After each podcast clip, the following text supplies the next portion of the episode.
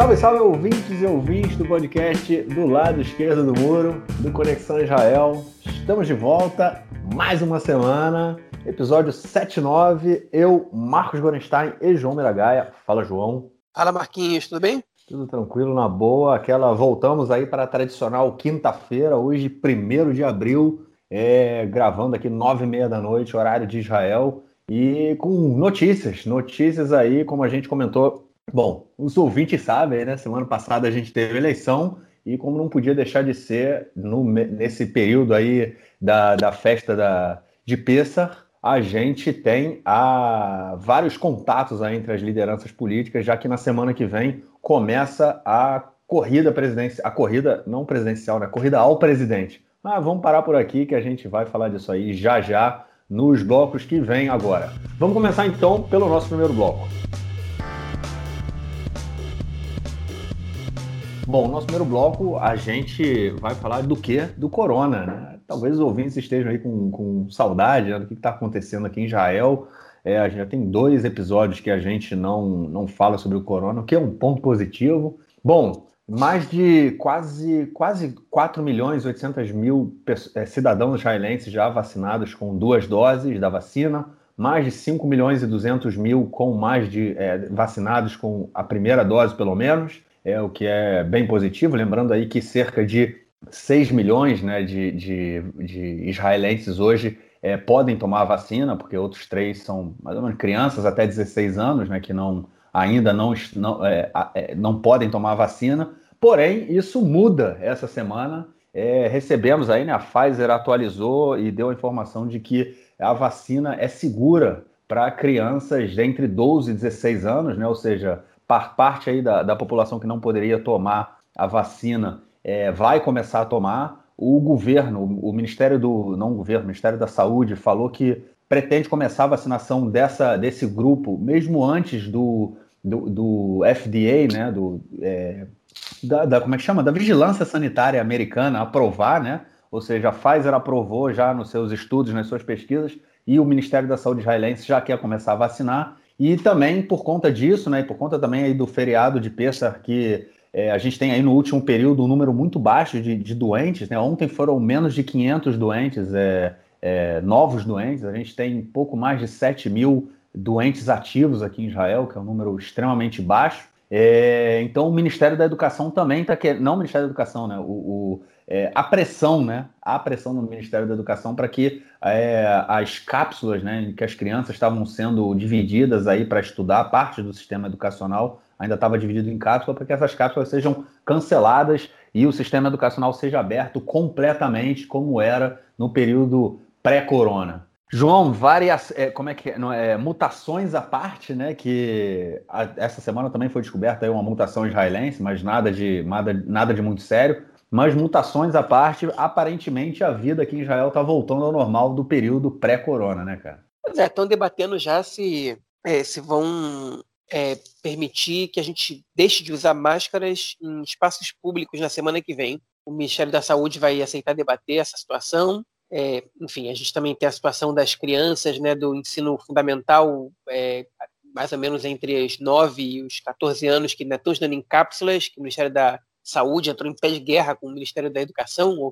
melhor seria dizer ao contrário, o Ministério da Educação quer urgentemente que essas crianças deixem de estudar em cápsula, diz que não tem o menor sentido para isso. O Ministério da Saúde insiste com essa determinação. Enfim, os técnicos do Ministério da Saúde devem ter suas razões para isso, mas a verdade é que aos poucos o país está entrando na mais total normalidade. Né? Nelson explicou na semana passada que o público voltou para os estádios e que a gente está cada vez mais próximo da vida como era antes da corona, obviamente, com algumas restrições que não vão mudar tão cedo, como a entrada de turistas no país, por exemplo. O próprio é, cartão verde que você tem para poder frequentar lugares fechados aqui, ele quase não é exigido em nenhum lugar. Eu nunca tive esse exigido, está certo que eu não frequentei muitos lugares é, de lazer até agora, mas até, até então não me pediram nenhuma vez. Eu até tenho, poderia mostrar, mas não me foi exigido. E acho que na maioria dos lugares não estão pedindo, porque uma vez que é, 90%, cerca de 90% da população que poderia tomar a vacina já está vacinada, o, o, esse documento ele começa a perder validade, porque esses outros 10% eles passam a ser inseridos na imunidade de rebanho. E a gente fica com o último, último resquício realmente é na, na verdade, é, que incomoda né, da, da, situação da corona é a questão da quarentena para as crianças, né? porque as crianças que não podem tomar vacina, elas não estão isentas de quarentena em caso de contato com doentes, né, com pessoas que foram contaminadas pelo vírus, que tenham testado positivo, ainda que assintomáticos sejam, e atualmente em Israel a gente tem, agora não, porque a gente está no feriado de Pessah, né, então não tem aula nas escolas, nem nas creches, mas até a semana de Pessah a gente estava com uma média de entre 80 e 100 mil crianças todas as semanas em casa, né, de quarentena. Os pais, na grande maioria das vezes, já podem sair, porque já estão vacinados, mas as crianças não. Esse foi o resquício principal da corona, obviamente fora os setores que ainda foram bastante afetados,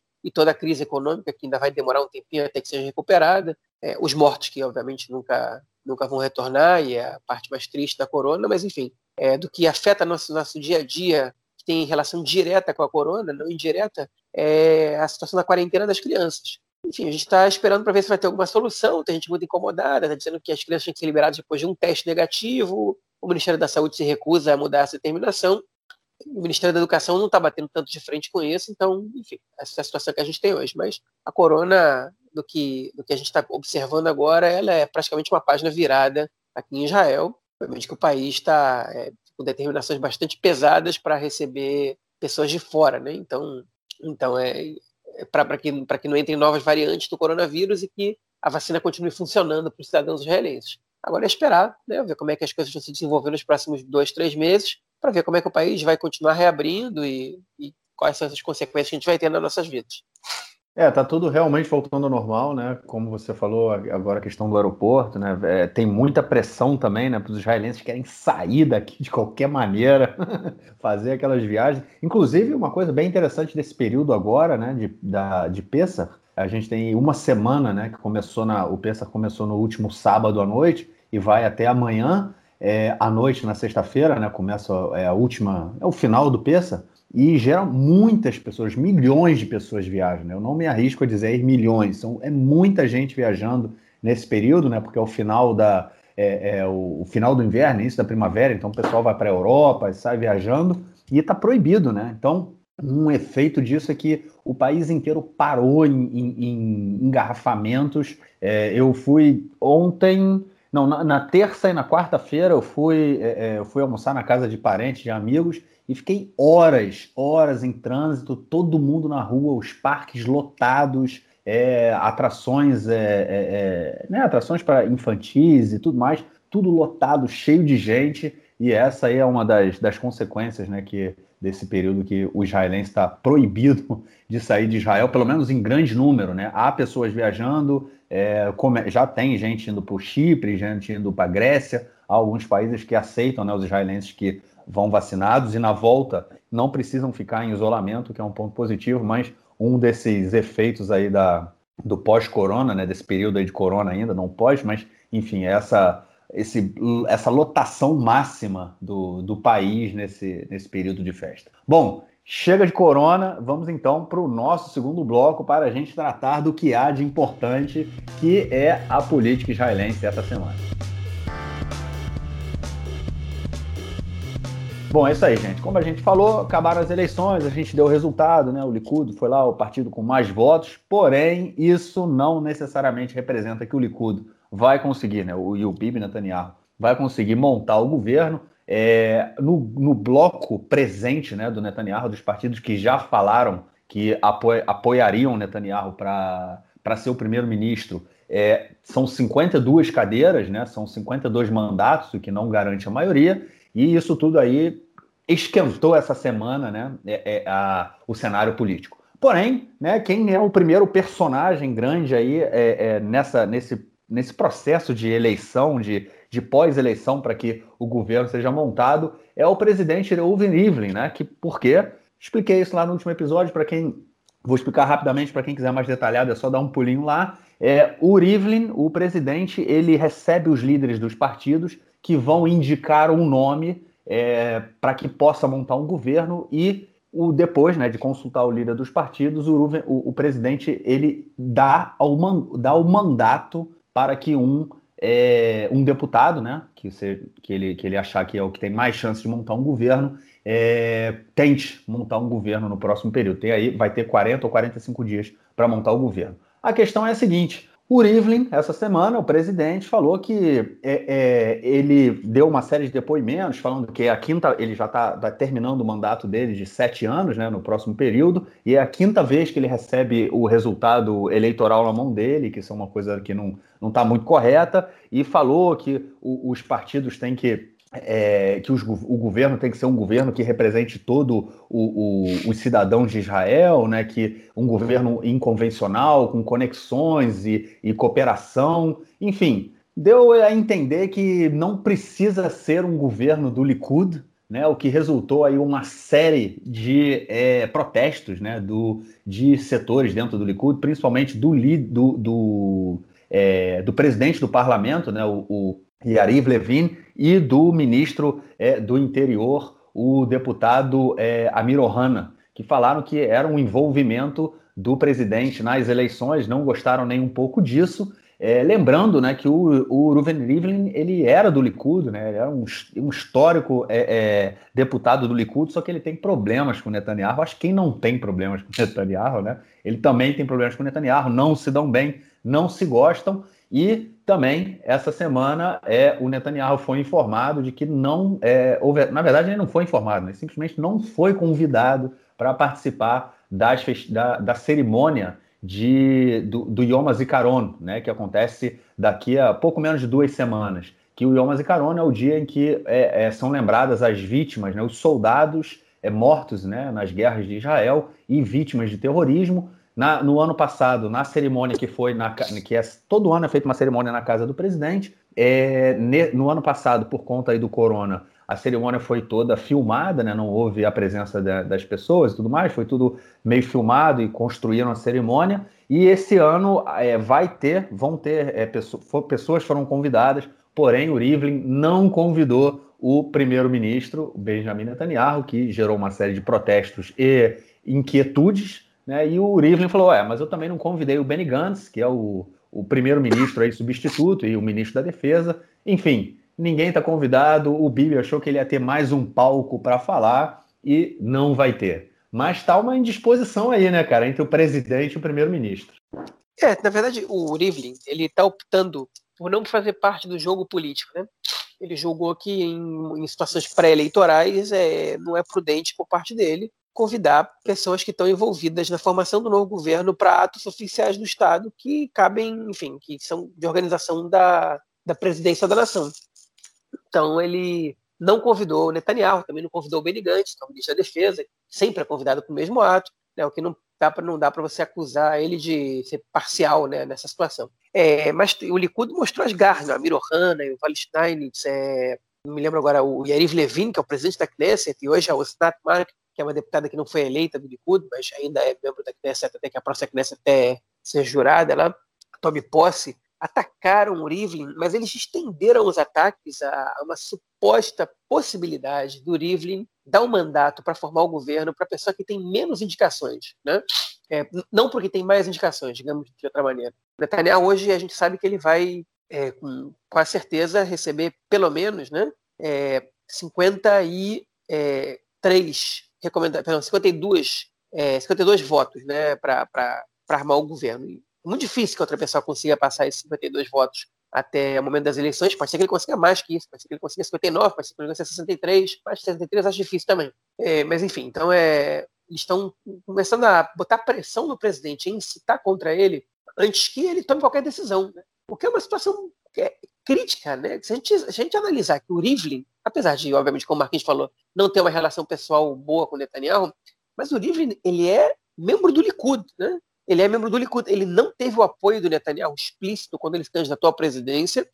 Netanyahu não trabalhou pela eleição do Rivlin, também não, não, publicamente não trabalhou contra, mas não trabalhou pela eleição dele. O Rivlin quase perdeu a eleição. Ele foi para o segundo turno contra o Street, Meir Street, que era membro naquele momento do, se não me engano, do Kadima ou do Atnuá, um dos seus partidos, é, e o Rivlin ganhou a eleição no segundo turno com o apoio de alguns deputados de esquerda, por ele ser um sujeito que é visto como um estadista, como um cara correto, e o presidente da nação ele tem que ser um cara correto, neutro, né? E ele entendeu, sempre entendeu, na verdade, o, o lugar que ele tinha que ocupar. O Rivlin não é um sujeito de esquerda, está longe disso, talvez ele esteja mais à direita que o Netanyahu, em relação, por exemplo, ao conflito com os palestinos, mas ele tem algum respeito pela democracia, né? E, e ele, enfim, essa, esses ataques desses membros do Likud ao Rivlin mostra o total desapreço do Likud às instituições do Estado. A gente comentou na semana passada que a grande semelhança que aproxima o Likud aos partidos ultra-ortodoxos é o sionismo ortodoxo, não a corrente sionista ortodoxa, mas ao partido sionismo religioso, né, que é do Bezalel Smotrich, é, é, a total rejeição, né? Esse foi um comentário que o Raim Levinson fez no, no podcast do Arendt há um tempo atrás, que o que aproxima o Likud dessa, desses grupos é a total rejeição, a total, o total boicote, a não identificação ojeriza, na verdade, do Likud e desses partidos às instituições do Estado, né, as instituições nacionais. E a gente observa cada vez mais que o Levinson está certo, que, enfim, membros do Likud atacam frontalmente, inclusive os que são mais razoáveis, ou que a gente pensava que eram mais razoáveis, como o Steinitz, né? que é um sujeito que, enfim, que é mais equilibrado, atacam o presidente da nação por uma coisa que ele não fez. Né?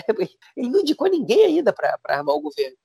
Então, é, a gente observa aí que as ameaças à democracia elas não, não, elas não precisam chegar até o Ben-Gvir. Né? O próprio Likud é um covil de é, antidemocratas e de, enfim, de, talvez, talvez é odiadores das instituições do Estado, né, das instituições democráticas do Estado, representativas, que é verdade, foram criadas pelo, pela oposição ao Likud, pela esquerda em seu momento, é, mas o Likud de antigamente respeitava essas instituições e o Likud de hoje não respeita.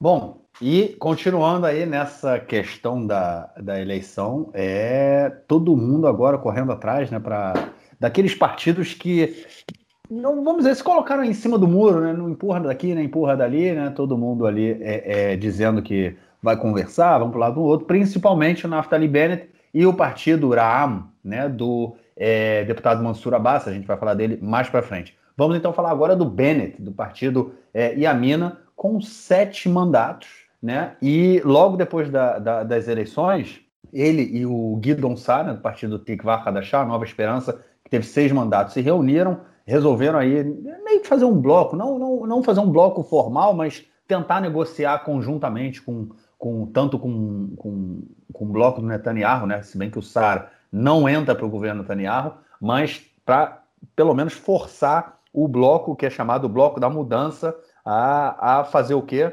Colocar o Bennett como o candidato a primeiro-ministro do bloco. Ou seja, o Bennett com sete cadeiras, com sete mandatos, colocou as manguinhas de fora e está falando que ele quer ser o primeiro-ministro, ou pelo menos o primeiro-ministro num possível esquema aí de rotação com o Yair Lapid, que é o, o, o deputado do Yeshatid, que teve 17, 17 cadeiras. O SAR é, forçando aí, dando uma empurrada né, junto com o Lapid para que ele aceite recomendar o Bennett, para que o Bennett possa ser o, o, o primeiro né, na, na, na tentativa de formar o governo e aí ser o primeiro numa, num governo de rotação. É, e o Bibi, por outro lado, convocou o Bennett e ofereceu uma série de, de ministérios e de, é, é, como é que chama, de indicações dentro da lista do Likud, que ele vai poder colocar né, novos deputados na lista do Likud, não só para essas eleições, mas também para próximas eleições. Ou seja, o Iamina, é, deputados do Iamina, candidatos do Iamina, eles estariam em listas do Likud. É, e poderiam ser eleitos pelo Likud, mas seriam parte do Yamina, o que é uma loucura total que a política israelense permite. Mas a questão é a seguinte, né, cara? O Bennett aí é o cara que, nesse momento, pelo menos um deles, que está sendo visto como o cara que está botando a pressão e com sete cadeiras quer chegar ao cargo de primeiro-ministro de Israel, o que é uma coisa muito louca, porque como a gente comentou no último episódio, ele tem o quê? 6% do parlamento, né, cara? Pois é, 5,88% para ser mais exato. Impressionante como o Bennett é, é, tá com moral, ele tá, ele tá com, tão dando poder para ele, mesmo ele, mesmo ele tendo tão, tão, um capital político, digamos assim, um capital pelo menos numérico tão baixo. Né? Impressionante como a figura dele, como o personagem do Bennett é, ganhou, cresceu em importância. Óbvio que, que, alguns estão impulsionando ele, e eu acho que ele não é nem tão necessário assim. Né? É, simplesmente ele inculcou na cabeça dos israelenses que ele pode ser primeiro-ministro, as pessoas estão levando ele a sério até com sete cadeiras. Enfim, mas, mas a situação do Bennett é muito delicada, okay? porque o Bennett parece que ele está numa situação confortável, que ele pode jogar dos dois lados, que ele pode fazer isso, ele vai se reunir com o Lapid, mas só depois se reunir com o Netanyahu, ele ficou um dia sem falar com a imprensa, passeou com os filhos para o Negev, é mas a, a, dança, essa dança que estão fazendo, quem oferece mais para o Bennett, o que vai acontecer? Ela é, enfim, ela não é clara, okay? e o Bennett ele está correndo muito perigo aí, ele não está com a faca e o queijo na mão só, ele está correndo muito perigo aí Obviamente que não a curto prazo, mas a médio e longo prazo. Na verdade, o médio prazo pode ser daqui a quatro meses. Então, vamos, tentar entender o que está acontecendo.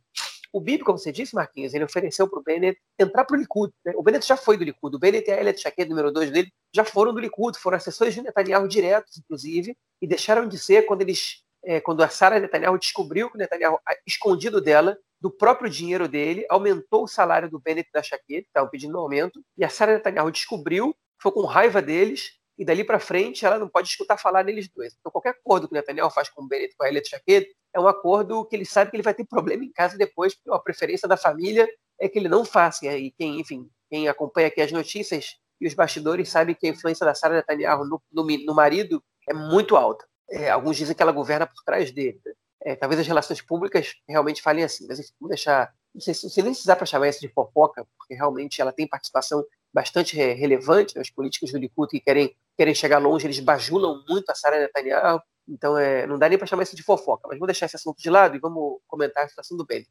O Likud ofereceu então para o Bennett voltar, o Likud não, perdão, Netanyahu aproveitou para o Bennett voltar, né, ofereceu para o Bennett voltar para o partido, poder indicar membros né, na lista do Likud, levar o partido dele inteiro para dentro do Likud, prometeu para ele ingerência em questões internas do partido, vários ministérios, né? Praticamente prometeu para ele o seguinte: ó, volta para cá e, eu te, e você tem condições de ser o meu herdeiro no partido. Né? Obviamente que o Netanyahu não prometeu apoio a ele para ser herdeiro, e mesmo que tivesse prometido, o Bennett não é bobo de, de, de, enfim, de, de, entender que o Netanyahu realmente vai, de acreditar, né? o Netanyahu realmente vai, vai prestar esse apoio a ele. É, mas enfim, então, essa foi a promessa. Essa promessa irritou profundamente membros importantes do Likud, segundo um, um, um, enfim, um, furo, de um furo de reportagem, que não citou nomes, mas é, do Amit Segal, do Canal 12, é, que tem ministros do Likud, deputados do Likud e, e, e, presidentes de sedes locais do Likud muito insatisfeitos com, essa, com esse oferecimento de Netanyahu para o Bennett, e essa crise, né, que eles soltaram, na verdade, as críticas que a oposição está acostumada a fazer para Netanyahu, que a gente está acostumado a ouvir da oposição, que Netanyahu, quando está em perigo, oferece o que tem o que não tem, que compromete o partido pelos seus interesses pessoais, mas obviamente que na frente do Netanyahu nenhum deles fala nada disso. É, enfim, e, e, o que permite o Netanyahu fazer o que ele bem entender, na hora que ele quer, porque coragem de enfrentar o Netanyahu internamente no Likud ninguém tem. É, mas o Bennett ele, tá, ele ainda está jogando. É, ele está tentando, ele, ele, ele, enfim, é uma proposta interessante que o Netanyahu fez, mas mais interessante que isso é ele ser primeiro-ministro. Né? Mas ser, ser primeiro-ministro não serve qualquer constelação. Ele precisa ser primeiro-ministro numa constelação que ele possa ter alguma liberdade e, e, algum, e alguma autonomia acima da média, especialmente falando acima da média dessas sete cadeiras que ele tem, para poder tocar para frente o seu projeto e não se indispor com seus eleitores da, da direita. Porque para o Bennett ser primeiro-ministro, ele precisa trair pelo menos 36 cadeiras da direita, fora os ultra-ortodoxos, que não é exatamente uma traição, porque eles sempre podem somar o governo Bennett depois, mas o, o Likud e o sionismo religioso, eles vão se sentir traídos pelo Bennett, e vai ser um rompimento com eles, para formar o governo com partidos de centro, talvez até de esquerda, okay? com a possibilidade, inclusive, de serem aprovados, de ser, o governo ser aprovado com o voto dos parlamentares árabes, o que para parte relativa do eleitorado da direita soa como traição. Agora, o Bennett, essas sete cadeiras do Bennett, a gente não se engane. Cinco dessas sete cadeiras do Bennett não estão esperando o Bennett se curvar o Netanyahu. Né? O Bennett chegou praticamente no piso dele. Essas pessoas que votaram no Bennett votaram nele porque querem realmente que ele seja uma alternativa é, ao Netanyahu. Talvez duas dessas cadeiras esperavam que o Bennett entrasse no governo Netanyahu e puxasse ele mais para a direita, ou tentasse, enfim, ou fosse ministro das Finanças do Netanyahu. Mas o Bennett sabe que o Netanyahu conseguiu esvaziar ele o suficiente, e ele, tipo, e ele não está, enfim, ele chegou quase no piso dele. Então, ele está numa situação que, se ele não almeja no futuro ter 20 cadeiras, ele pode se associar à esquerda numa empreitada talvez fracassada, ao centro-esquerda. O problema é que se essa empreitada fracassada talvez não faça o Bennett sumir do cenário político, mas vai fazer com que, com que suas aspirações de ser primeiro-ministro terminem. E entrar para o governo Netanyahu também pode fazer, porque ele vai ser sempre o cachorrinho do Netanyahu, que no fim das contas se dobra e volta para o dono. Né? Então a situação para ele não está tão simples. Ele percebeu que ele se meteu numa roubada maior do que ele esperava. Convocar quintas eleições, uma pessoa que está detonando a instabilidade do governo há muito tempão e que não tem projeto econômico, que levaram a gente para isso, de repente levar para mais instabilidade, quintas eleições, também não vai trazer para o Bennett um feedback positivo por parte dos eleitores, porque ao mesmo tempo ele também não vai estar tá sentando com o Netanyahu e também não vai estar tá sentando com o governo de oposição, um governo de mudança, ou seja, quem vota no Bennett vota para quê? Para levar o país para outras eleições? Por que eu vou votar num cara para me levar para outras eleições? Quero votar num cara que, me, que vai, me, vai me garantir o que eu quero, né? Ou um governo de oposição, ou um governo, ou um governo de Netanyahu. Então, não é simples a situação dele. Né? Eu acho que ele prefere ainda ser primeiro-ministro nesse governo de, de mudança, mas não é uma situação fácil. Mas ele está trabalhando para isso e estão levando ele a sério. Guido Sarante ontem, a gente está gravando na quinta-feira, como, como, como de praxe, dia 1 de abril, apesar de que nada que a gente está falando aqui é mentira, mas tem interpretação nossa aqui, mas mentira não tem não. O, o Guido Ansara, ele escreveu publicamente no Facebook, perdão, no Twitter dele, é, Yair Lapid, eu, eu já abri mão do meu ego, agora é tua vez. Né? A, a, mensagem foi clara, desista de ser primeiro-ministro e apoia o nome do Bennett. Hein? E o Yair Lapid, ele, ele tinha acabado de escrever no Twitter dele que não vê sentido que o partido que recebeu mais, bloco, mais, mais, votos no bloco de mudança não receba as indicações para ser quem, é, quem vai liderar esse bloco. Como a gente comentou na semana passada, né, a ideia que está sendo discutida é de um governo com rotação, né, primeiro Bennett, depois o Lapid. Lapid reluta em aceitar isso, que ele vai dar rotação para o cara com sete cadeiras. Tem vários partidos com sete, oito, seis cadeiras nesse possível governo de, é, de mudança. E a gente está emperrado nessa situação aí. O Guidon Sá, outro está tentando salvar a própria pele. A gente também sabe que essas seis cadeiras do Guidon Sá, ninguém esperava ele sentar com o Netanyahu. Mas o eleitorado que votou no Guidon Sá, em sua maioria, é um eleitorado de direita, que obviamente prefere ver o Guidon Sá participando de um governo chefiado pelo Bennett. Obviamente não, mas eu imagino que grande parte desse eleitorado prefira ver um governo chefiado pelo Bennett do que um governo chefiado pelo Yair Lapid, já que a gente sabe que o Partido Trabalhista, que o, que o Azul e Branco e que talvez o Meretz façam parte desse governo e que os partidos árabes pode ser que votem nesse governo, pelo menos para que ele receba a maioria dos votos e possa e possa estar na, na, na, próxima, possa ser aprovado como governo. Então é, ele fez esse comentário é, e o Lapid tá, ele está relutando. E fontes ligadas ao Bennett já disseram que se até segunda-feira o Lapid não abrir mão para o Bennett, ele vai se aproximar do Netanyahu e vai indicar o Netanyahu para formar um novo governo, o que vai dar ao Netanyahu 59 recomendações. E aí que vem a grande questão dessa, é, dessas eleições? Que é o eleitorado árabe. O eleitorado árabe, okay? através dos partidos árabes. E aí que vem a grande diferença, a grande é, novidade dessa, dessa, dessa, dessas eleições, que tem a ver com os partidos árabes. Okay? O, o, a lista unificada sentou com o Yair Lapid e estão dando indicações de que eles vão recomendar o Yair Lapid formar o governo. Cinco dos seis deputados da lista unificada, a posição do único deputado que pertence ao partido Bala, que é o partido anti-sionista por definição, partido nacionalista árabe, ou seja, outros cinco deputados que pertencem ao Hadash, que é mais esquerdista, e ao Tal, que é o partido mais é, é o Partido Democrata Democrática Árabe, é, indicaram que eles vão dar, eles vão recomendar o Lapid é, para primeiro-ministro e que cogitam de alguma maneira fazer parte do governo, o que é uma coisa inédita em Israel. Ou seja, eles aprenderam com os erros, eles aprenderam com o sucesso do Uram, que, que, teve quatro cadeiras mais que qualquer outro partido árabe, é, quase tanto quanto eles tiveram todos juntos, né? é, em função da colaboração que eles tiveram com o governo Netanyahu, e eles estão cogitando entrar no governo, recomendar, não só recomendar, recomendar eles já tinham recomendado outras, outras vezes, mas também entrar no governo. E aí o, o, o Mansur Abbas fez o que todos os políticos fizeram antes das eleições. Ele, às oito da noite, convocou uma, uma coletiva de imprensa, que ele falou primeiro em árabe, depois em hebraico. E lá ele declarou que não vai, que não está fechado nem com a esquerda nem com a direita, que ele não sabe ainda quem ele vai recomendar, ele está esperando ver quem vai dar mais para a população árabe israelense. Okay? Ele cogita sim entrar num governo. É, ele falou de, de, de, si mesmo né, e do, da sua população como a população árabe muçulmana.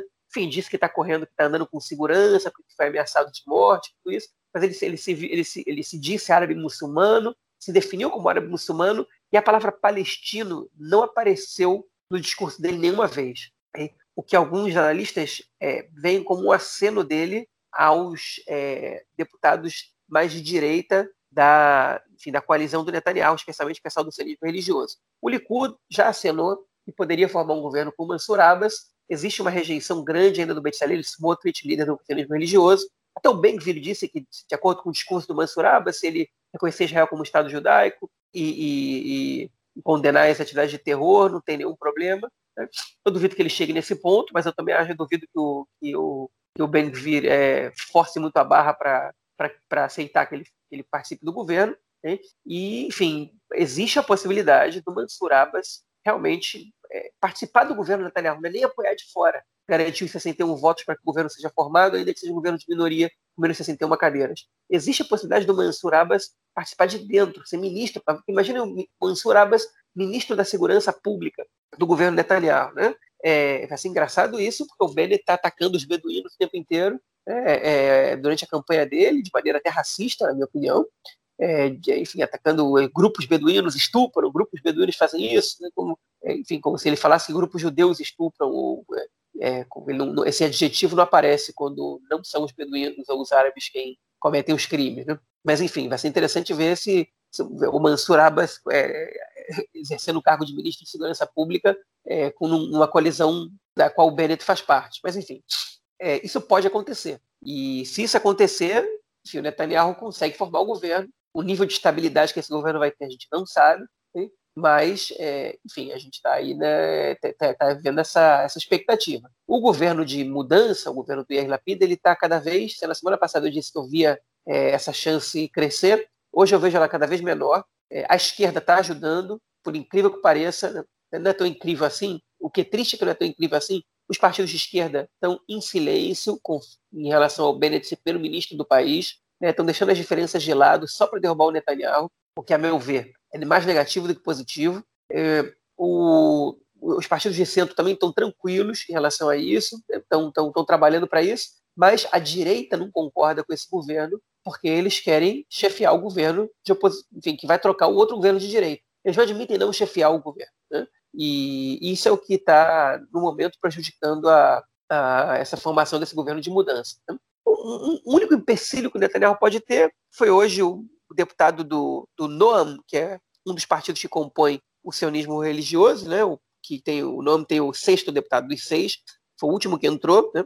é, que se chama Avimaoz. É, o nome é um partido anti-LGBT, né? homofóbico por definição, partido ortodoxo também, está aí no limite entre ortodoxia e ultra-ortodoxia, e eles estão exigindo para entrar no governo que o Netanyahu é, condene a resolução 2331 da ONU, que visa que é, mulheres estejam representadas em todas as instituições governamentais. Né? É, e eles estão exigindo essa retirada do, do, do, da aceitação de Israel dessa resolução é, e, como condição para entrar no governo. Eles são um deputado só, um deputado só, uma abelha só não faz verão. O Ram entra no apoio do governo Netanyahu, são, mesmo, que o, mesmo que o Noam fique de fora, são 62. Netanyahu não precisa dele, ainda vai sair bem, vai dizer, olha só, aqui está meu limite, com isso aí eu não compactuo. Né? Talvez seja até uma jogada é, para o Netanyahu sair bem nessa situação. Enfim, vamos ver o que vai acontecer. É, ainda que a tendência pareça ter um pouco virado de lado, a chance de ter que a gente tenha outras eleições, ela não é pequena, elas não são pequenas, né? E, e a gente ainda é muito cedo cravar qualquer coisa. Eu acho que é muito. A gente está indo muito na tendência que a gente comentou aí na semana passada, né? É, no último episódio, dessa. Independente do governo que for formado, vai ser muito instável. O Netanyahu tem essa coisa dele estar tá sempre apagando o fogo, né? Ele não está preocupado com os problemas que ele vai ter no futuro, ou seja, caso ele coloque o, o Mansur Abbas no, no partido, o Ram no, no, governo, né? O Ram no governo, é, ele está preocupado com qual, qual é a questão dele nesse momento. A questão dele nesse momento é formar o governo. Ele vai formar o governo, se ele conseguir, né? Vamos dizer, forma o governo dele lá com 60 e poucas cadeiras. Depois o governo vai ter várias crises, ele vai resolvendo as crises no meio, no meio do caminho. Essa não é a maior preocupação dele. Mas é, como a gente também comentou, o mais interessante é realmente essa mudança de postura do, de todos os partidos árabes, né, que começou com, com a lista unificada na, nas eleições anteriores indicando o, o Benny Gantz, né, que também era uma coisa inédita, e agora, indica, e agora um partido árabe falando que entraria, entraria para um governo de direita, da direita israelense, um governo que sempre incitou contra a população árabe, um governo que aprovou a, a Roca Leão, né, a lei nacional, que é uma lei que é, discrimina é, cidadãos não judeus dentro de Israel, coloca como se fossem cidadãos de segunda classe, o que na época da aprovação da lei gerou uma série de, de manifestações aqui, principalmente também da população drusa. Enfim, é, ele, o, o Ram aceita entrar para o governo desse tipo, né? Que inclusive lembrando também que quando a, a um, uma das, das, das eleições em que a população na eleição seguinte, né? Teve uma eleição que o Netanyahu ele falou: "Ah, os árabes estão indo aos montes votar", né? Isso foi uma forma dele chamar o eleitor do Likud é, no dia das eleições, né, é, para irem votar, o que é proibido, mas ele fez isso. É, ele falou: os árabes estão indo aos montes votar, para que o eleitor do Likud também fosse votar. Lembrando que a eleição aqui, a, a, o voto aqui não é obrigatório. Então, é, é, e na eleição seguinte, né, isso foi usado pela lista unificada é, na propaganda, na campanha, e foi aí que a lista unificada conseguiu chegar aí a 15 cadeiras né, na, nas eleições, representando mais de 10% do parlamento, é, uma, que era uma coisa inédita também, né? E agora ele, o Uram quebra com essa postura, ele se propõe a entrar para um, um governo de direita, desde que o governo é, acate né, as suas tendências, é, suas exigências, né, não tendências, e coloca aí os outros partidos também numa situação extremamente complicada, né? Porque caso ele entre para o governo e consiga é, colher alguns frutos, né, vai, vai ter gente aí tendo que rebolar e repensar realmente o que, o que fazer no próximo período. É, só um comentário também em relação ao partido é, NOM, eu também acho que é uma jogada, é, não representam nada, é, é uma jogada só para aparecer um pouco, mostrar que estão ali, fazer um barulho, mas obviamente não vai, não vai ter muita, muita relevância. Lembrando que o Amir Ohana, que hoje é o, o, o ministro do interior, ele é, da, ele é gay, né, da comunidade LGBT, e, enfim, é, eles entrariam para um governo também em que o, o Amir Ohana é, está presente. Bom, vamos então passar para o nosso próximo bloco para comentar outros assuntos dessa semana aqui em Israel.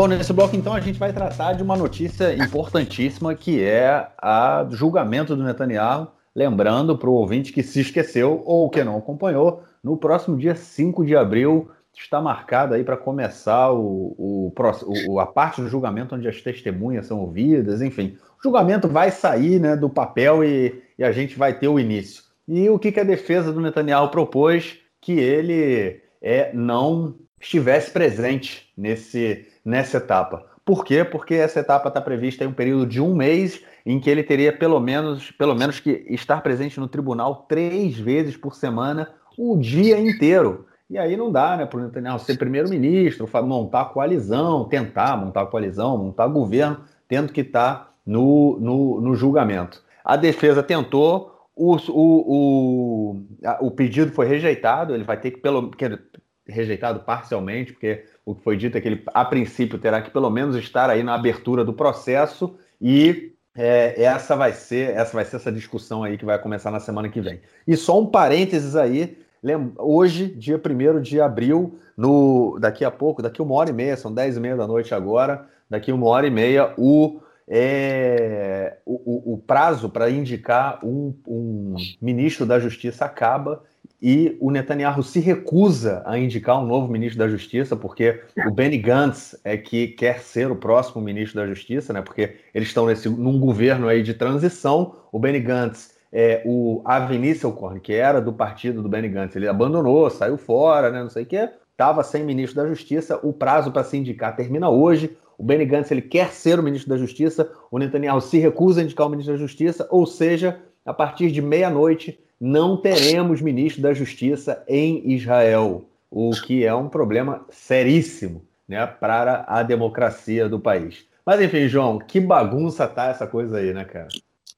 A bagunça maior é que o, o procurador mandou o Netanyahu nomear o ministro da Justiça e ele se recusou. Né? E aí o Gantz foi lá e recusou a reunião do governo e falou: Bom, se não tem nomeação do ministro, não participa desse governo de Araque aí e o governo anda, não tem nomeação, vai caducar daqui a pouco a determinação. Enfim, é, Netanyahu está rompendo o acordo que ele fez, daqui a pouco vai, ele vai esperar a Suprema Corte se meter, obrigar a nomear o ministro da Justiça, e, e aí ele vai, para ele poder jogar o, os cachorros dele contra, contra a Suprema Corte. É o que vai acontecer, é o que acontece normalmente, é o que acontece no último momento. Ele sabe que nenhum ministro da Justiça indicado pelo azul e branco vai ser bom para ele, ele também sabe que ele não pode indicar o ministro da Justiça, então ele está jogando jeito que ele pode, para poder, enfim, ganhar mais uns minutos aí sem, sem alguém para atrapalhar, ele não pode nomear cargo nenhum também, né? Sem ministro da Justiça também ninguém pode ser nomeado, mas ele foi proibido de nomear qualquer pessoa, então ele está aí embarreirando tudo. Ele vai segurar até a hora que ele não puder mais. Em relação ao julgamento, ele consegue umas vitórias e umas derrotas ali, né? Ele conseguiu umas vitórias,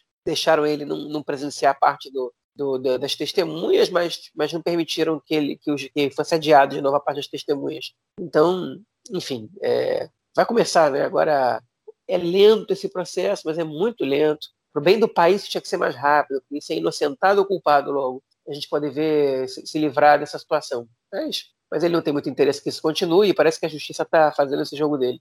Todo mundo parece estar cansado desse caso, já que nem começou ainda. Pois é, né? Já está se arrastando aí há tanto tempo. Eu me lembro que teve um artigo que a gente traduziu no jornal Aretz falando aí da, dos casos de corrupção, né? o mil, dois mil, três mil, quatro mil. É, isso, isso foi mais ou menos em 2015 ou 2016, acho que foi 2016. Não, foi 2016. É, eu, eu vivi em Jerusalém ainda. E a gente traduziu esse artigo e até agora nada, cinco anos aí, e até agora nada. Já deu, tem que realmente ser resolvido para o bem ou para o mal, né? Seja lá de quem for. Bom, é isso. Vamos então passar para o nosso próximo bloco para ouvir o comentário do esporte do camarada Nelsinho Burd. Manda, Nelsinho. Meu caro Gorenstein, amigos do Conexão Israel do lado esquerdo do muro, mandar um abraço para o João, que deve aproveitar a festa de Mimuna. É costume dos judeus marroquinos no final da festa de Pesach, que vai quebrar aquela questão de só comer matzá e vai voltar a comer hametz, produtos fermentados com farinha, coisa e tal. E o João gosta muito da famosa mufleta, que é um, uma espécie de uma de um crepe, né? De um blint bem fininho. Botam lá um, um caro por cima, lembro do caro? E o João gosta de comer aquilo confraternizando com os vizinhos. Liguem para o João, procurem o João através do contato arroba conexãoisrael.org perguntem onde tem a Mimuna mais próxima aqui em Israel. Na diáspora fica um pouco mais complicado, mas de repente dá para achar também, não tem problema. Israel, a seleção israelense de futebol masculino já teve três jogos nas eliminatórias da Copa do Mundo. O próximo jogo é só em setembro.